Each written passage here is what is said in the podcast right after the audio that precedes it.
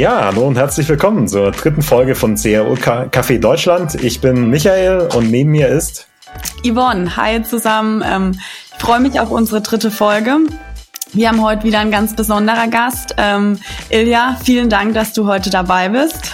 Ich danke euch. Danke für die Einladung. Ja, freut uns sehr. Ihr als absoluter Experte im Bereich äh, Verhaltensökonomie und äh, äh, Conversion-Optimierung. Äh, wir sind schon sehr lange in Kontakt. Deshalb freut es mich äh, umso mehr, dass wir dich heute endlich mal in unserem Podcast auch im großen Publikum vorstellen können.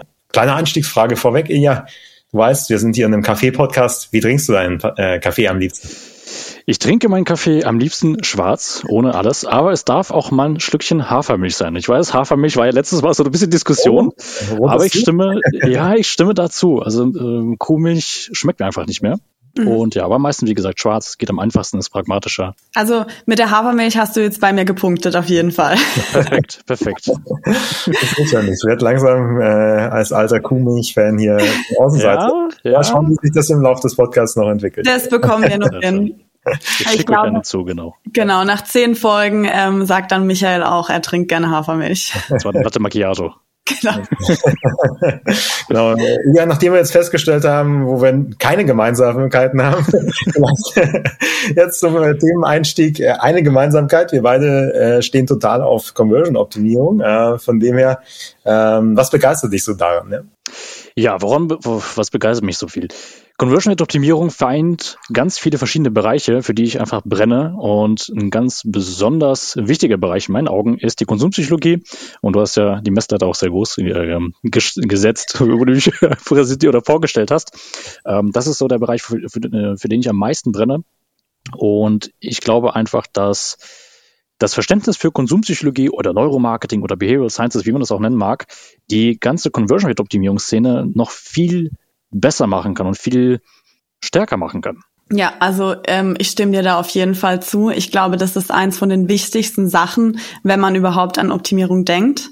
Ähm, an welchen Projekten arbeitest du denn gerade? Sind da so ein paar dabei, mit, bei denen du dich auch mit der Konsumpsychologie beschäftigst? Ja, ja vor allem. Stellst du dich äh, ganz kurz noch vor, dann? Ne? Ja, sehr gerne, genau. Ähm, ich bin aktuell angestellt als Digital Marketing und Projektmanager bei einem mittelständischen deutschen Unternehmen, bin aber nebenher auch ähm, Freelancer im Bereich Online-Marketing mit Fokus auf Performance-Marketing, auf Websites und eben Conversion Rate-Optimierung und äh, bin auch Dozent tatsächlich für Konsumentenverhalten oder Neuromarketing, wie auch immer.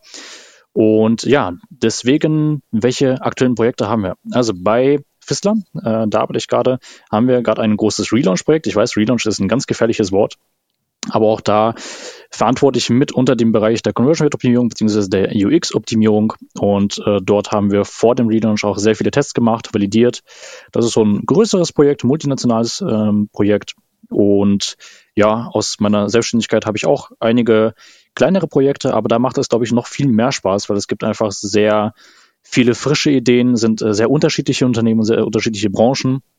Und da merkt man auch, dass ähm, solche Learnings auch nicht einfach eins zu eins übertragen werden. Das glauben ja die meisten. Ich schaue mir einfach dann Amazon an, ich schaue mir mal Apple an und die machen das so, versuche versuch ich mal auch und äh, testen das äh, im schlimmsten Fall noch gar nicht. Das funktioniert nicht. Und deswegen sind das, glaube ich, auch so die spannendsten Projekte gerade. Einfach äh, viele unterschiedliche Projekte zu haben. Das kann ich absolut nachvollziehen. Ne? Also äh, Abwechslung ist immer wichtig. Ähm, ich glaube, ein Bindeglied bei dir ist tatsächlich das äh, Thema Konsumpsychologie auch. Ähm, äh, vielleicht kannst du uns ein bisschen äh, erzählen, wie du dazu kamst, weil ich glaube, du äh, bist jetzt kein äh, ausgebildeter Psychologe beziehungsweise studierter Psychologe, wie ich gesehen habe. Nee, ne? überhaupt nicht, genau. Du bist in das ähm, Thema reingekommen, ja. Ich bin da reingekommen durch Konversionskraft, wo ich davor gearbeitet habe. Das war auch mein erster Berührungspunkt, aber das hat mich total begeistert. Und das hat angefangen mit äh, Behavior Patterns, das ist ja eher so ein geläufiger Begriff. Und ich habe mich da immer mehr reingearbeitet. Ich habe auch meine Masterarbeit dann dazu gewidmet und dann auch durch die Dozentenstelle noch mehr intensiviert und versuche, die ganzen Bereiche einfach synergetisch zu schließen und eben solche interdisziplinären Lösungsansätze an den Tag zu legen. Und da ist die Konsumpsychologie einfach, finde ich, einer der wichtigsten Bereiche. Ähm, würdest du auch sagen, dass sich jeder äh, Conversion-Optimierer mit Psychologie beschäftigen muss oder äh, geht auch ohne? Beziehungsweise müssen wir alle studierte Psychologen sein, idealerweise? Was würdest du sagen? Ja, studierte Psychologen denke ich nicht, aber man sollte sich auf jeden Fall damit beschäftigen. Und warum? Ich glaube, der Kern der Conversion Optimierung handelt oder geht um die Veränderung einer Entscheidung. Also wir wollen ja eigentlich eine Entscheidung beeinflussen und das ist auch der Kern der Konsumpsychologie beziehungsweise Konsum des Konsumentenverhaltens. Wir versuchen zu verstehen oder zu analysieren, warum Menschen gewisse Entscheidungen treffen. Und wenn wir verstehen, was das beeinflusst, was das triggert, was vielleicht auch Hemmungen sein können oder Motivatoren und Demotivatoren, dann ist das der Ausgangspunkt, warum ich Conversion-Optimierung mache. Ich möchte ja eine UX verbessern. Klar, ich möchte bessere Zahlen, ich möchte eine bessere Conversion Rate. Ähm, es ist ja nicht ein altruistischer Zweck, warum wir Conversion-Optimierung machen, aber der Kern ist, wir wollen eine Entscheidung beeinflussen. Und deswegen ist das, finde ich, ein fundamentaler Bestandteil der Conversion Rate Optimierung. Sehe ich auch so, ja. Ähm, würdest du sagen, äh, dass aber andererseits äh, vielleicht auch ein bisschen manchmal zu viel Küchenpsychologie im, äh, im SEO-Bereich verwendet wird? Und wenn ja, äh, hast du da ein Beispiel dafür? Ja, definitiv. Ähm, ich denke, ein gutes Beispiel ist das Prinzip Scarcity. Ne? Das, das, ist so glaube ich, das 0815 Behavior Pattern oder äh, Heuristik, kognitive Verzerrung, wie man das auch nennen mag, dass man sagt, okay, ich möchte Psychologie anwenden, dann baue ich Scarcity, also die künstliche Verknappung auf. Und das funktioniert in den wenigsten Fällen. Also wir haben das bei Konversionskraft in meiner Masterarbeit durfte ich auch tatsächlich viele, viele Experimente einfach auf die Wirksamkeit bei dem Einsatz von gewissen Behavior Patterns testen. Und wie erwartet, beziehungsweise wie danach erwartet, das ist natürlich ein bisschen gebiased, funktioniert Scarcity nicht so gut. Das funktioniert, wenn man ein Apple ist, wenn man wirklich der Einzige ist, der das Produkt verkauft und die Leute einfach dafür brennen und ein ganz hohes Commitment haben. Aber man kann das nicht einfach eins zu eins umsetzen auf eine Fritz Willi GmbH, die, weiß ich nicht, ein, ähm, ja, ein T-Shirt verkauft, was auch bei Amazon zum günstigeren, besseren Preis gibt. Deswegen, ja, ich glaube, da ist ganz viel Halbwissen äh, mit auf dem Gebiet, was auch verbreitet wird, auch ganz, auf ganz vielen Blogs und man eben diese Learnings oder auch was man da liest, einfach leider nicht eins zu eins kopieren kann. Also man muss jede Optimierungshypothese wirklich auch testen. Die Hörer von uns, die noch nicht so geläufig ja. sind mit den Behavior Patterns, vielleicht kannst du mal ganz kurz erklären, was Scarcity ist? Ja, Scarcity ist die künstliche Verknappung. Wir kennen das wahrscheinlich alle von äh, Booking.com, nur noch zwei Zimmer verfügbar und äh, letztes Zimmer jetzt zur Auswahl oder sonstiges. Also künstliche Verknappung ähm, auf Produktdetailseiten meistens anzusehen mit so einem kleinen Hinweis. Also ich muss ehrlich sagen, ich kenn's und ich finde auch viele setzen es nicht richtig ein. Man geht am Montag auf die Seite, dann steht es sind nur noch zwei verfügbar. Gehe ich am Donnerstag nochmal auf die Seite, dann steht immer noch zwei verfügbar. Man kommt sich da teilweise auch wirklich, also ich kann es nicht anders ausdrücken, man kommt sich verarscht vor. Richtig, und ich glaube auch viele vergessen, dass der Kunde ist ja auch nicht dumm. Es sind Menschen ja. wie, wie du und ich, ja, und äh, man gewöhnt sich ja auch dran. Also das ändert sich und äh, ganz zu schweigen darum, dass es überhaupt äh, meines Wissens nach eine, eine, rechtliche Grauzone ist, das zu faken, also irgendwelche Zahlen hinzuschreiben. Ja, ähm, aber ich glaube, wir müssen mal ganz kurz noch einen Schritt zurück. Wir haben jetzt schon ein paar Mal über Behavior Patterns geredet. Ähm, genau. Ich glaube, die Leute, die sich jetzt nicht komplett mit Konversionskraft auch schon auseinandergesetzt haben, die kennen es wahrscheinlich gar nicht. Ähm, was bedeutet Behavior Patterns? Also was kann ich mir darunter vorstellen? Behavior Patterns sind eine Zusammenfassung von Heuristiken und kognitiven Verzerrungen. Klingt äh, total wissenschaftlich. Heuristiken sind Daumenregeln, äh, mit denen wir Entscheidungen treffen. Die sind einem zum einen evolutionsbedingt, zum anderen einfach erlernt. Und kognitive Verzerrungen sind falsche Wahrnehmungen, die wir einfach in den Tag legen. Das kann zum Beispiel eine ganz bekannte kognitive Verzerrung ist, dass wir Gewinne anders fühlen als Verluste. Das heißt, wenn ich 10 Euro ähm, finde, dann ist das nicht so genauso viel wert, wie wenn ich 10 Euro verlieren würde. Also Verlust tut immer mehr weh.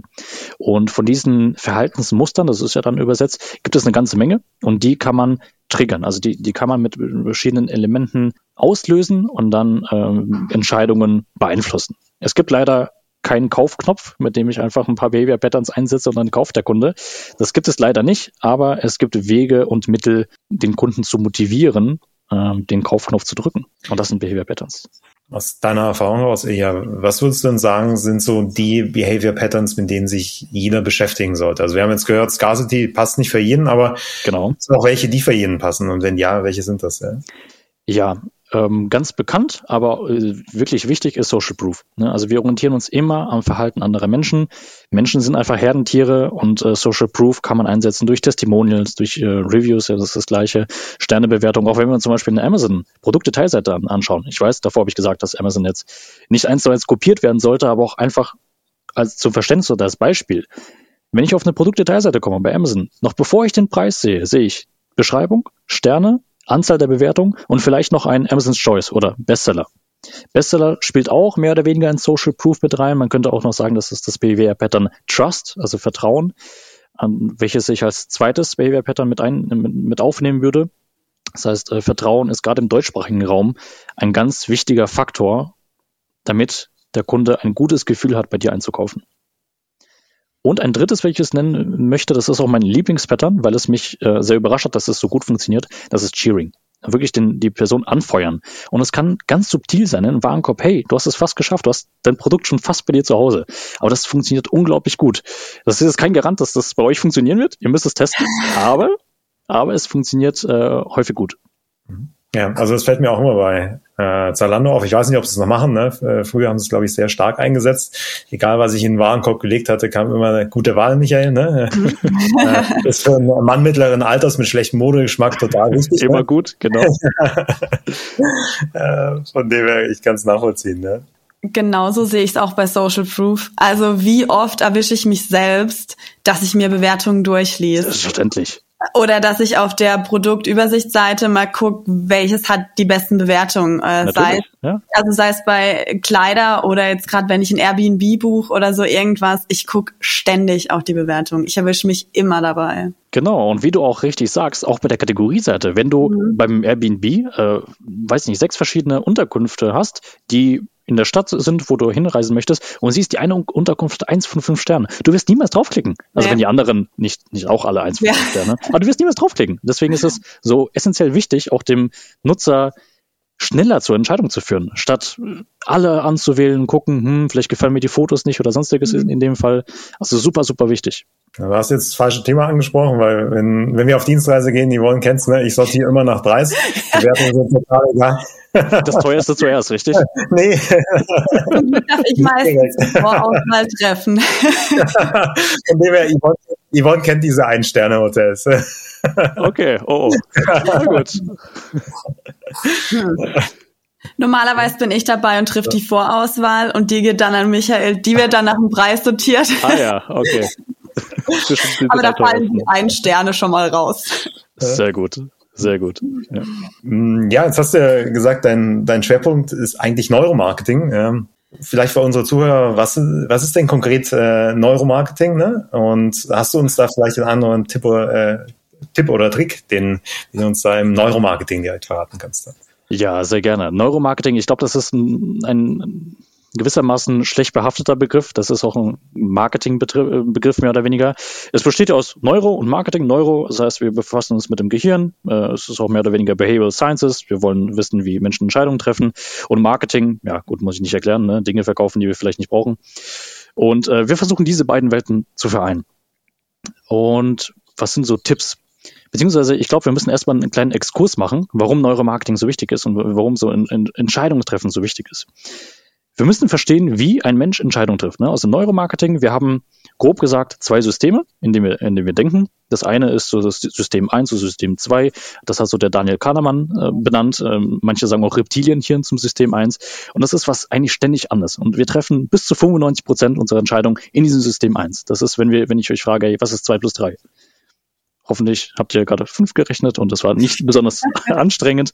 Und das geht schnell, das ist unbewusst und dieses Gehirn ist auch sehr, sehr alt. Und ähm, System 2 dagegen, das wird ähm, im, im Neokortex gesteuert. Das ist ein relativ neuer Bereich des Gehirns und das ist, wenn ihr wirklich komplexe, schwere Aufgaben löst. Das, ist, das dauert, das ist anstrengend und wir versuchen durch dieses Verständnis dieser zwei Systeme diese beiden Systeme effizienter einzusetzen und mehr dieses System 1 anzusprechen. Das heißt, damit wir Entscheidungen schneller treffen, einfacher treffen, damit wir ein bisschen Demotivatoren oder dieses Friction und Fuel, also beziehungsweise Friction rausnehmen und dem Nutzer helfen, Entscheidungen durch Behavior Patterns oder durch Verhaltensmuster zu treffen.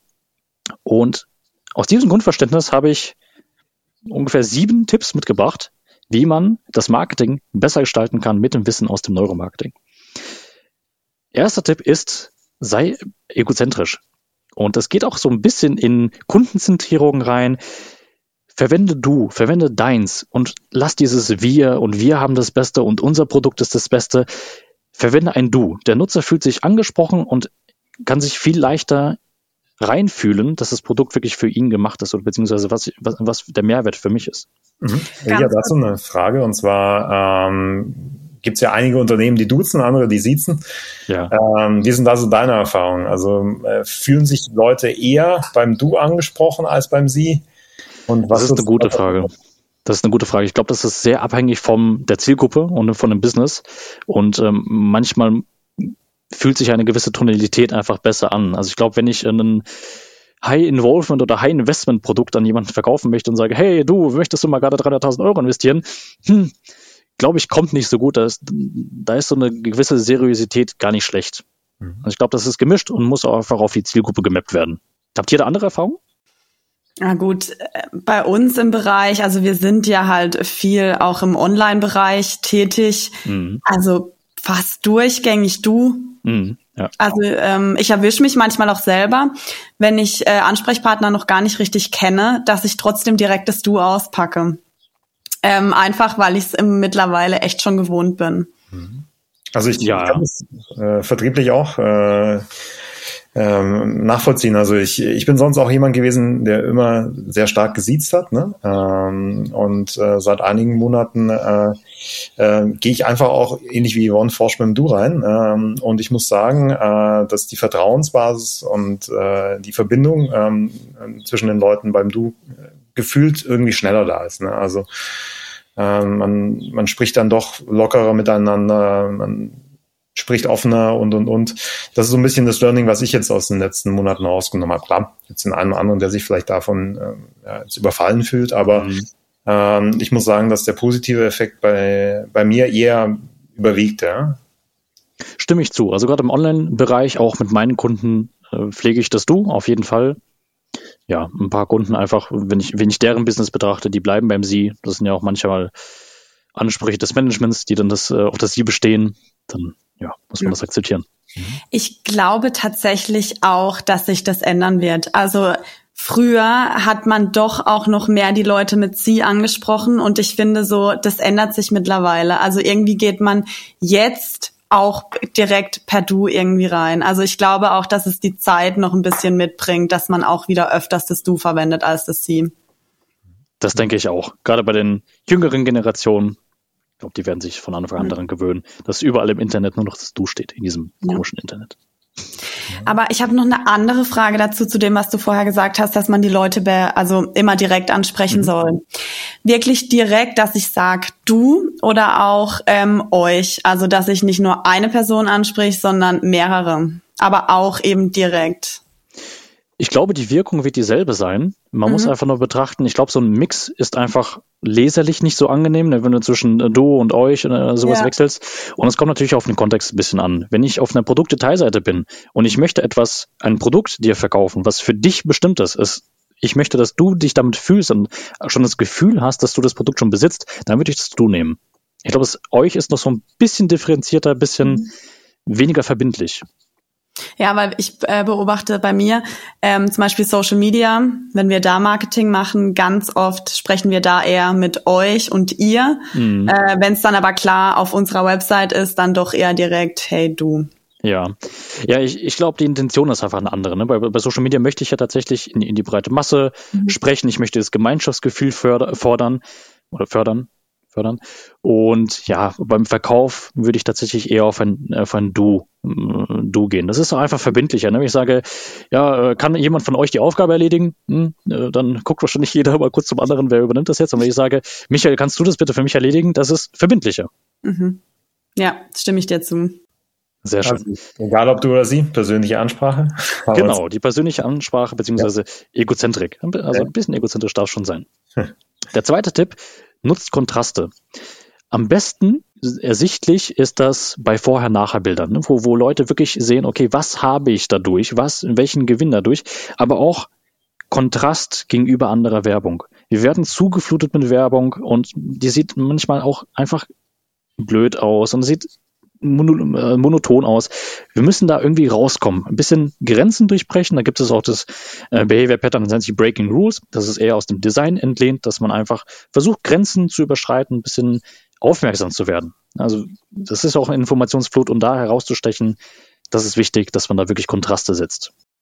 Der dritte Tipp, mach es greifbar zeige realistische Outcomes, zeige, was ich wirklich damit äh, erreichen kann und nicht irgendwelche utopischen, weiß nicht, äh, George Clooney, der dann äh, mit seiner Kaffeemaschine sitzt. Ja, klar ist das schön, hat auch ganz andere Effekte, wenn ich einen Promi zeige, aber wenn ich wirklich etwas an den Kunden bringen möchte, damit er sich verbunden fühlt, damit er weiß oder sich vorstellen kann, wie ich das benutze, macht das greifbar. Zeigt auch Personen, wie meine Zielgruppe, damit sie sich noch besser identifizieren kann eine Sache dazu. Ähm, aber wie stehst du zu Testimonials?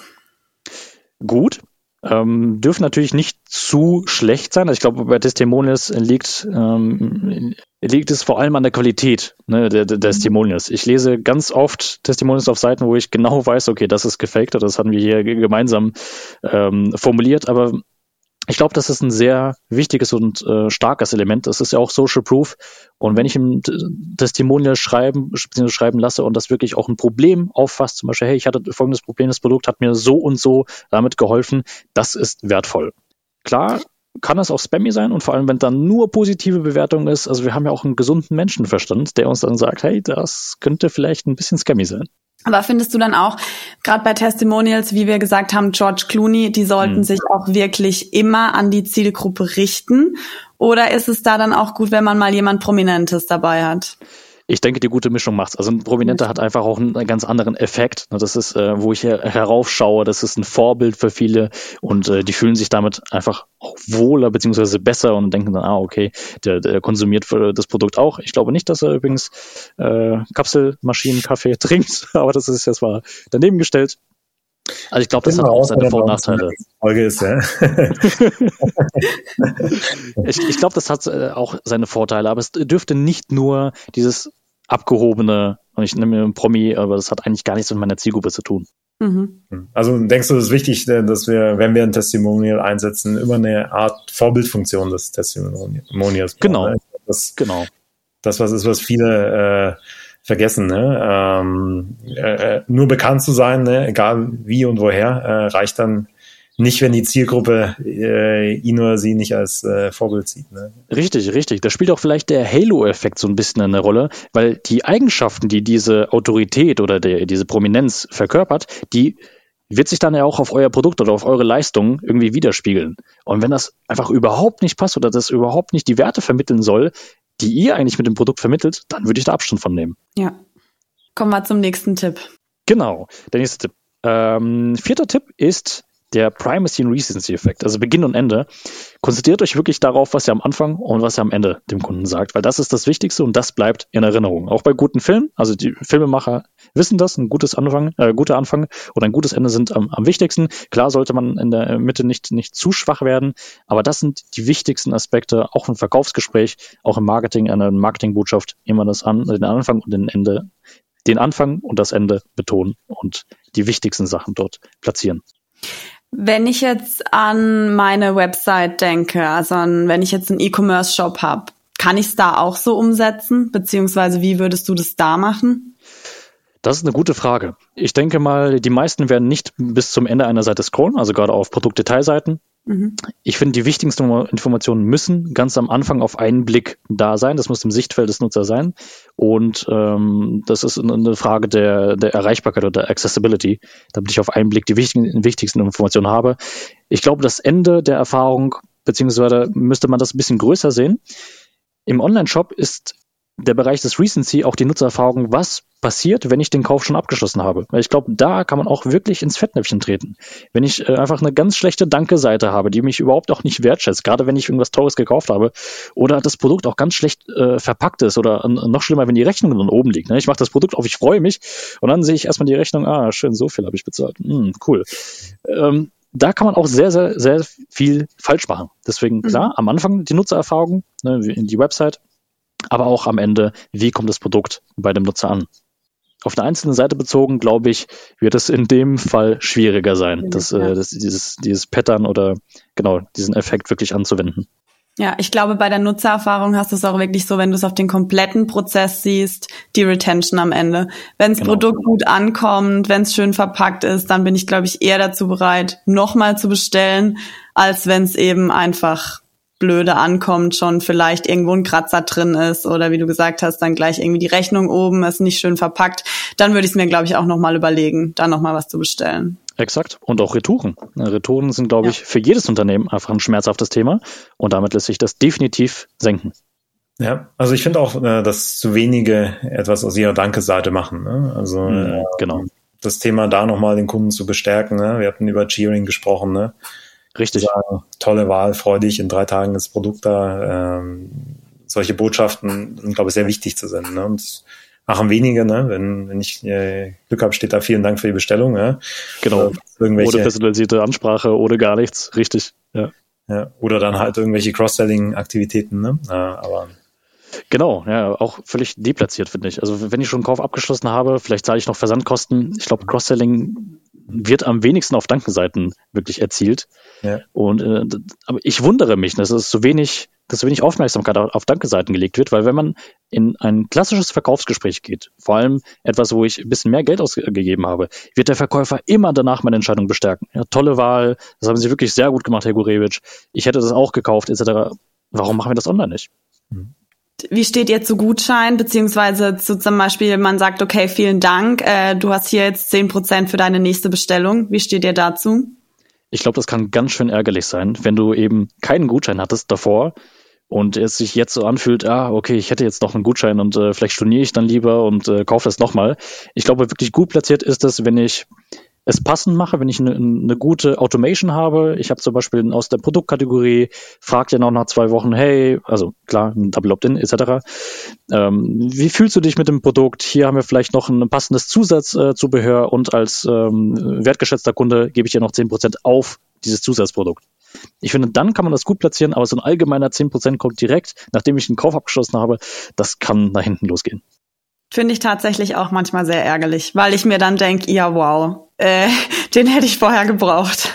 Ich finde es sogar allein im Checkout, wenn da ein Couponfeld ist und ich kein Coupon, also keinen kein Gutschein habe, das fühlt sich für mich auch manchmal blöd an. Und ich erwische mich dann auch selber, wahrscheinlich wie auch andere Nutzer, die dann erstmal googeln. Ne? Da gibt es ja doch, doch noch einen Coupon, kann ich da drauf was einsetzen? Deswegen auch solche Couponfelder mag, mag ich sehr gerne als ähm, oftmals als Hypothese, die ein bisschen zu verstecken. Und dann einfach sagen, hast du ein Couponfeld, wenn ich draufklicke, dann öffnet sich das Feld und dann den, äh, den Gutschein einlösen können. Damit das einfach nicht so viel Friction erzeugt, nicht so viel mhm. Demotivation. Genau, noch drei Punkte möchte ich euch mitgeben. Der erste Punkt ist Emotion. Und das ist ganz wichtig, auch bei den Formulierungen von Headlines, von Produktbeschreibungen. Bringt Emotionen in eure Texte rein, weil das ist das, womit ich einen Text wirklich anreichere, mit dem ich es schaffe, dass der Konsument sich abgefühlt oder dass er einfach nicht so in diesem ganz gefühlsneutralen Zustand ist. Das merke ich ganz, ganz oft bei, bei Headlines, wenn die dann einfach Features beschreiben, wirklich runter beschreiben. Wir sind der beste Anbieter für das. Oder wir bieten, oder Zahnbürsten, ganz, ganz, ganz schöne 20.000 Umdrehungen pro Minute. Also, schön. Ist das gut? Ist das schlecht? Äh, also, spielt wahrscheinlich noch ein bisschen der Nonsense-Math-Effekt. Also, solche Zahlen kommen manchmal ganz gut an. Aber ja, gerade bei der Formulierung von Headlines nutzt Emotionen. Also das, was der Kunde durch die Nutzung des Produktes erreichen möchte, das verbinden. Also im Prinzip ist da auch ganz wichtig, erstmal den Painpoint von deiner Zielgruppe überhaupt rauszufinden. Genau. Genau. Und den auch wirklich aufzugreifen. Ja, da gibt es ja ganz viele Beispiele. Äh, von, von, von, ja, schlechte, schlechte Headlines haben wir ja schon gerade ein Beispiel genannt. Mhm. Aber auch bei diesen 20.000 Umdrehungen könnte man sagen, äh, selbstbewusst lächeln dank 20.000 Umdrehungen pro Minute und strahlenweiße Zähne. Das ist das, ja. was ich, einmal den, den Pain, den ich vielleicht habe. Vielleicht möchte ich nicht so lächeln, weil ich äh, keine schönen Zähne habe. Feature, ne, 20.000 Umdrehungen und dann, was ich dadurch erreiche. Strahlenweiße Zähne. Ja. Und das würde ich zum Punkt sagen, Emotionen einbinden. So, die letzten zwei Punkte. Das eine hatten wir schon, Social Proof. Möchte ich äh, gar nicht zu sehr ähm, ja, noch dazu viel, viel sagen. Nutzt Social Proof, es lohnt sich, aber vertestet es. Und am Ende achtet auf Motivatoren und Demotivatoren. Also nutzt wirklich Friction and Fuel. Schaut, was könnten Demot äh, Demotivatoren sein, was könnten Motivatoren sein und nutzt Cheering. Ist natürlich auch äh, ein bisschen Doppelung, ne, was, was wir zu denen gesagt haben, aber wirklich mhm. sehr, sehr wichtig. Cheering ist nicht nur aus dem Sportbereich, kennt man das, ne, wenn man Sportler anfeuert, die können tatsächlich nachweislich mehr Leistung erbringen und genauso ist es auch beim Nutzer. Jetzt hast du die ganzen sieben Tipps aufgezählt. Ähm, Finde ich auf jeden Fall sehr, sehr gut. Mhm. Lass uns ähm, vielleicht noch mal ganz kurz wiederholen. Ja, sehr gerne. Hörer, die Erstens. nicht mitgeschrieben haben. genau, erstens, egozentrisch, nutze das Du oder euch. Zeige einen Kontrast. Drittens, mach es greifbar. Viertens, achte auf Beginn und Ende, also Primacy Recency Effekt. Dann die Emotionen, nutze Emotionen, nicht nur Features beschreiben. Social Proof und am Ende Cheering. Falls ihr jetzt nicht mitgeschrieben habt, ich pack's euch in die Beschreibung rein. Vielen Dank.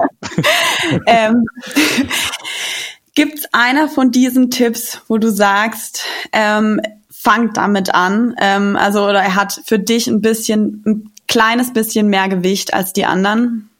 Ja, ich denke, Social Proof, wie wir es davor auch gesagt haben, ist wirklich einer der wichtigsten Elemente oder der wichtigsten Bereiche, wo man sehr viel rausholen kann. Also auch wenn es so geläufig ist und einfach so banal klingt, aber die wenigsten Seiten setzen es wirklich gut um. Und es fängt an bei den Beschreibungen, über die wir gesprochen mhm. haben, beziehungsweise über die Reviews auf den Produktdetailseiten, Testimonials am Ende, zeigt die, die, die, ähm, die Bewertung auf der Kategorieseite, um den Nutzer die Auswahl zu erleichtern. Da gibt es sehr viele verschiedene Facetten. Also Social Proof ist nicht einfach mal kurz Sterne oder einfach nur einen Bestseller dran zu schreiben. Das ist viel mehr. Mhm. Gibt's für dich tatsächlich aber eine Sache, wie du sagst, okay, so vielleicht eher nicht einsetzen? Also vielleicht auch ein Negativbeispiel? Ja, habe ich oft gesehen, wo es eindeutig gefaked war. Also das heißt zum Beispiel, irgendwie man klickt auf die, die Zahlen neben den Sternen, da steht irgendwie mhm. 3800 Bewertungen, wo ich auch schon dachte, wow, also für so ein Produkt klickt man drauf und da passiert nichts oder ich finde einfach diese Beschreibung nicht. Ähm, das ist, glaube ich, A, auch wieder eine rechtliche Grauzone und B, sollte man das einfach vermeiden, weil das wird dann den negativen Effekt eher begünstigen, dass man. Ja. Was ich manchmal sehe und mich ein bisschen abschreckt, wenn alles fünf Sterne hat. Ja. Definitiv. also für jeden, genau. Man kann es ja. niemandem allen recht machen. Also niemals wird man alle zufriedenstellen. Es wird immer irgendjemanden gehen, der sich zur Not über den, äh, den Postboten beschwert, weil DHL die Sendung nicht genau rechtzeitig, rechtzeitig zugestellt hat. Definitiv. Also zu gut, da kann auch muss irgendwas faul sein. Faul sein. Mhm. Was würdest du denn Unternehmen raten, die gerade äh, jetzt mit einem neuen Job starten, also noch keine Bewertung haben? Und wenn sie dann welche kriegen, eben relativ wenige haben. Ne? Also ja. ähm, ist ja immer so ein bisschen Henne-Ei-Problem, glaube ich. Ne? Äh, wenn ich da nur drei Bewertungen zum Produkt habe, äh, soll ich das dann überhaupt anzeigen oder nicht? Ähm, ist immer eine Frage, die wir auch sehr häufig hören. Äh, wie würdest du es sehen? Ne? Ich denke, wenig Bewertungen sind besser als keine. Und gerade am Anfang würde ich eben Freunde, Bekannte fragen, hey, ich habe ein neues Business, die unterstützen. Auch direkt die Kunden, die man anschreibt, auch genauso anschreiben, hey, wir sind ein neues Unternehmen, wir, wir würden uns sehr freuen über eine Bewertung, denen vielleicht noch ein Goodie für einen anschließenden Kauf, zehn Prozent Rabatt oder sonstiges anbieten. Also ich würde sagen, auf jeden Fall nutzen, besser als keine. Und gerade wenn auch ein Produkt neu gelauncht wird und steht sogar dabei, dass es neu ist, dann würde es mich auch gar nicht wundern, wenn da nur eine oder zwei Bewertungen draufstehen. Würde mich eher wundern, wenn es ein neues Produkt ist und da sind schon irgendwie ein paar hundert Bewertungen. Dann würde ich sagen, okay, da ist irgendwas falsch. Ein guter Punkt. Ähm, ja, nee, klasse. Vielen Dank für deine Tipps. Ja, äh, sehr, sehr gerne. Wirklich super spannend. Ähm, vielleicht für alle, die sich noch mehr mit dem Thema beschäftigen wollen, hast du für uns Tipps, ne? Was, was können Nutzer machen, die jetzt sagen, oh, Neuromarketing, super, kann ich vorher nicht, aber hört sich ja mega spannend an. Wie komme ich da rein, ne? Äh, außer jetzt das Psychologiestudium, ja. Ja, genau. Also Psychologiestudium, glaube ich, ist dafür nicht notwendig. Ich würde mich einarbeiten in Basics, mehr oder weniger, in Daniel Kahnemann. Also das, das reicht schon. Ihr müsst auch nicht irgendwie davor noch äh, andere Autoren lesen, einfach zu verstehen, okay, wie, wie treffe ich Entscheidungen? Und aber auch es gibt ganz, ganz viele Blogs, äh, sogar Wikipedia, ich glaube, ganz böse, aber trotzdem bei Wikipedia werden auch sehr viele Cognitive Biases beschrieben. Die sind nützlich. Äh, schaut auch auf dem Blog von Konversionskraft, wo ich gearbeitet habe. Da werden sehr viele Behavior Patterns sehr gut und praxisnah beschrieben. Das lege ich euch ans Herz. Und vor allem, ich würde auch gar nicht zu, äh, also eine zu große Wissenschaft drauf machen. Versetzt euch in die Lage eines Menschen, schaut euren Shop, also versucht äh, wirklich mit einer ganz neutralen, unvoreingenommenen Sicht drauf zu werfen und analysiert, hey, was könnte mich in diesem Moment stören? Fragt auch andere Nutzer, klar, also bei, beim, beim einem selbst ist es immer so ein bisschen die Betriebsblindheit. Ne? Ich sehe auch eine Website tagtäglich, dann sehe ich vielleicht einfach irgendwelche mhm. Frictions oder irgendwelche Demotivatoren nicht. Einfach auch Nutzer fragen. Ich habe auch zum Beispiel, kann ich mal ein bisschen erzählen, aus dem Studium, jedes Mal, wenn ich mit den Studenten ein bisschen in die Conversion Rate Optimierung gehe, dann sage ich, ihr müsst das Rad nicht neu erfinden. Und dann mache ich immer so, so, so ein Fragespielchen so, hey, wo, wo kommt das Logo hin? Sagen alle, ja, links oben oder in die Mitte. Okay, wo finde ich äh, Stellenbeschreibung oder das Impressum? Unten. Wo finde ich den Warenkorb-Button? Äh, oben rechts. Also wir wissen das intuitiv. Wir müssen das nicht neu erfinden. Das würde den Nutzer sogar verwirren. Deswegen vieles ist, glaube ich, einfach schon in uns intuitiv drin. Und das andere würde ich aus Blogs und Daniel Kahnemann herausziehen. Ja, oder aus unserem Podcast, ne? Genau. Oder eurem Podcast, genau. ähm, Kurze Frage noch zum Einsatz von Behavior Patterns. Ähm, jetzt würdest du sagen, okay, es ist ratsam, lest euch die mal alle durch, ähm, guckt mal, was gibt's überhaupt für Behavior Patterns und dann guckt eure Webseite an und schaut mal vielleicht, welche könntet ihr einsetzen. Oder würdest du eher empfehlen, es andersrum zu machen? Guckt, wo sind eure Pain Points, mhm. ähm, was möchte ich testen und dann, okay, welche Behavior Patterns passen dazu? Ich denke mal, Beide Ansätze gibt es und werden von Optimierern verfolgt. Ich bin eher ein Fan, mit der Website anzufangen und wirklich die Schwachstellen zu identifizieren, weil Behavior Patterns sind auch kein Wunderheilmittel. Also nicht durch den Einsatz von irgendwelchen willkürlichen Behavior Patterns werdet ihr eine bessere Conversion Rate haben oder beziehungsweise nicht begründet. Deswegen würde ich, ich persönlich fange immer mit den Schwachstellen an. Klar, wenn man ganz viel mit Behavior Patterns arbeitet, dann äh, wird man wahrscheinlich eine ganz andere Denke oder eine etwas andere Denke an eine Website anlegen und sagen, ah, okay, hier fehlt ein bisschen Trust, hier fehlt ein bisschen Tension oder sonstiges. Aber ich würde mit der Website anfangen. Genau. Ja, perfekt. Vielen Dank für deine Tipps, Ilja. Mhm. Äh, war sehr eine gerne. super spannende Folge. Ja, vielen Dank, dass du mit dabei warst. Wir haben sehr viel gelernt, selbst äh, wir als alte äh, CAO-Hasen. Also da war, glaube ich, echt viel mit dabei. Ähm, sehr schön. Ja, also von dem her vielen Dank und würde mich freuen, wenn du bald wieder mal in unserem Podcast mit mhm. dabei bist. Ich würde mich sehr freuen. Vielen Dank für die Einladung. Hat super Spaß gemacht. Vielen Dank. Ja, ich glaube, über das Thema Neuromarketing, da könnten wir noch zwei Stunden drüber reden. Äh, oh deshalb, ja, wir würden uns sehr freuen, äh, wenn du noch mal dabei bist. Sehr, sehr gerne. Würde mich freuen. Ja, cool. Dann würde ich sagen, vielen Dank und ähm, ja, Folge. Genau, ihr hört uns in zwei Wochen nochmal äh, wieder und Ilja, wir hören dich wieder in einer späteren Folge. Sehr schön. Bis dann. Bis ja, dann. Danke, macht's gut. Ciao.